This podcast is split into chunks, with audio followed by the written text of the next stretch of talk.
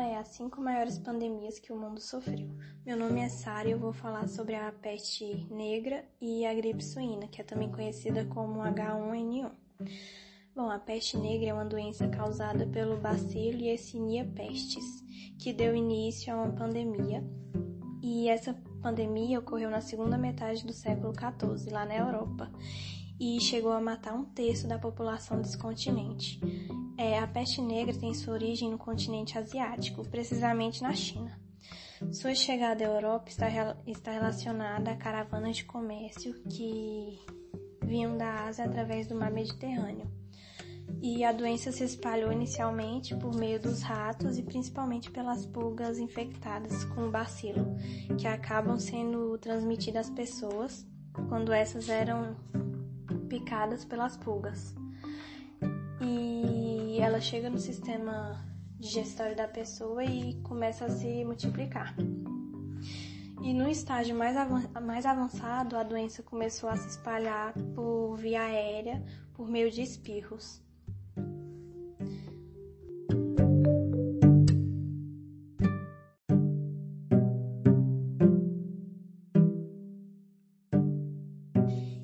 concluiu para essa propagação da doença a situação precária de higiene e habitação que as cidades e vilas medievais tinham.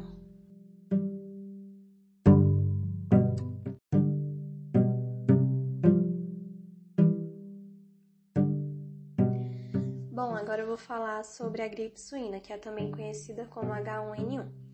É, a gripe suína, ela é uma doença respiratória que veio dos porcos e um vírus gripal do tipo A que se propagou rapidamente.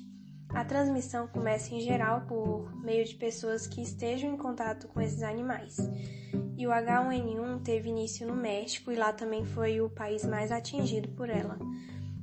Os sintomas são parecidos com o da gripe comum, mas os sintomas da gripe suína são bem mais agressivos.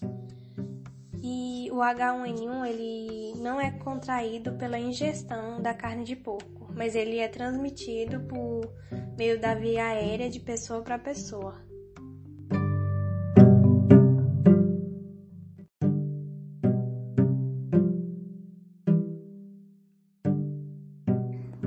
Meu nome é Lawane e eu vou falar sobre a gripe espanhola. Bom, a gripe espanhola foi uma doença que veio através da mutação de um vírus chamado influenza que passava das aves para os seres humanos. É, essa doença ela ocorreu em mil, entre 1918 e 1919 e até hoje não sabem o local de origem é, que essa, de onde essa doença veio, mas muitos cientistas acreditam que pode ter sido da, da China ou dos Estados Unidos. É, porém, o primeiro caso foi registrado nos Estados Unidos, quando um soldado foi hospitalizado com sintomas de gripe. E depois desse soldado, nas próximas semanas, mais 1.100 outros soldados também foram hospitalizados com os mesmos sintomas. E depois disso, é, esse vírus começou a se espalhar rapidamente pelo mundo.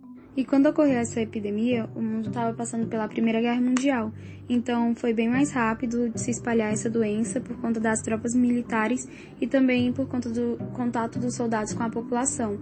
Então essa doença se espalhou pelo mundo de uma forma bem rápida. Aqui no Brasil, essa gripe chegou em setembro de 1918, que foi quando veio a embarcação da Inglaterra para o Brasil. E o local mais afetado no Brasil foi São Paulo, que foi onde 350 mil pessoas foram infectadas pelo vírus. Mas ao todo, no Brasil, foram 35 mil mortes.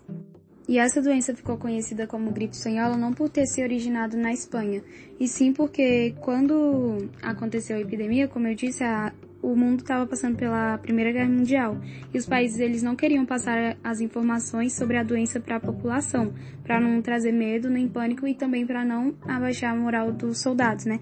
Para não mostrar fraqueza aos adversários. Então todas as informações que, que, o, que os países tinham, eles mantinham em sigilo. Mas a Espanha não estava participando da Primeira Guerra Mundial, então a imprensa espanhola falava abertamente sobre o assunto e passava todas as informações sobre o vírus para a população. E daí a imprensa espanhola ganhou bastante repercussão neste momento e por isso o nome gripe espanhola. Bom, no mundo todo, os médicos não tinham conhecimento suficiente para tratar, tratar a doença.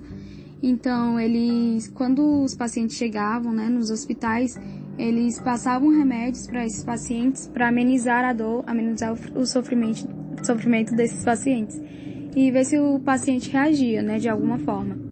Até que chegou um momento que essa doença ela infectou tantas pessoas que não tinham mais hospitais, não tinha mais leite suficiente para todas as pessoas infectadas.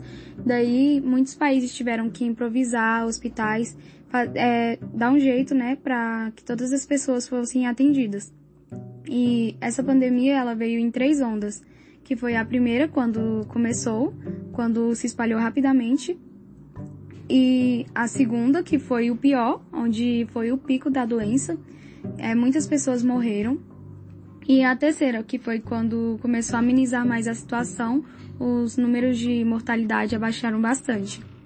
E ao decorrer com que essa doença ela ia se espalhando, muitos países adotaram medidas como a quarentena, o uso da, da máscara, né, fechamento das igrejas, escolas, comércios, inclusive no Brasil também eles adotaram essas medidas para que, é, que evitasse aglomerações e o espalhamento rápido da doença. E em muitos países essas medidas ajudou bastante e as taxas de mortalidade caíram também. Bom, a gripe espanhola, ela matou cerca de mais de 50 milhões de pessoas, sendo essas pessoas jovens e adultos de 20 a 40 anos de idade. E o local mais afetado no mundo, que teve mais mortes e pessoas infectadas, foi a Índia, onde mais ou menos 18 milhões de pessoas foram morreram é, por conta dessa doença.